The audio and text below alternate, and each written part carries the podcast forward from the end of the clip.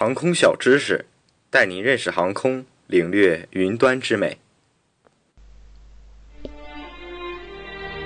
自国外某航空公司客机在乌克兰战乱冲突地区坠毁后，民航客机为何要穿越战乱地区，成为焦点话题。为何航空组织不要求绕行呢？国际航空组织是全球范围内航行通告信息的交流中枢，不过民航组织只能对各航路发布警告，没有权利进行约束。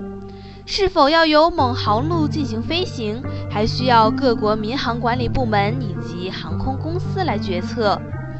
不同国家民航管理部门的机制不同，英国民航局、澳洲民航安全局以及中国。都只是对航路的安全发布警告、提出建议，由航空公司来抉择；而美国联邦航空管理局则要强势很多。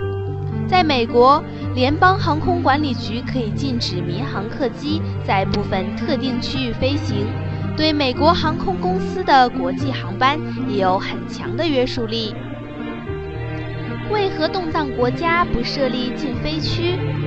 按照国际民用航空公约，谁的区域谁做主的原则，如乌克兰地区冲突还未升级到主权领土冲突，未处于无政府状态，所以各国民航组织无权对其下达政令，除非乌克兰本国对国内某一地区颁布禁飞令，否则有干涉他国内政之嫌。战乱国不愿意关闭国际航线，其中也有经济利益问题。飞越别国领空，当地空域管理部门要收取相应的航路费。据透露，乌克兰每年可从航路费中赚取两亿美元。紧急状况，飞行员有权更改航线。航空公司选取航线一般从经济和安全两个角度出发。如果遇到紧急情况，飞行员向所在空域管制部门申请批准后，为改变航线。这也意味着飞行员对最后的航线有决定权。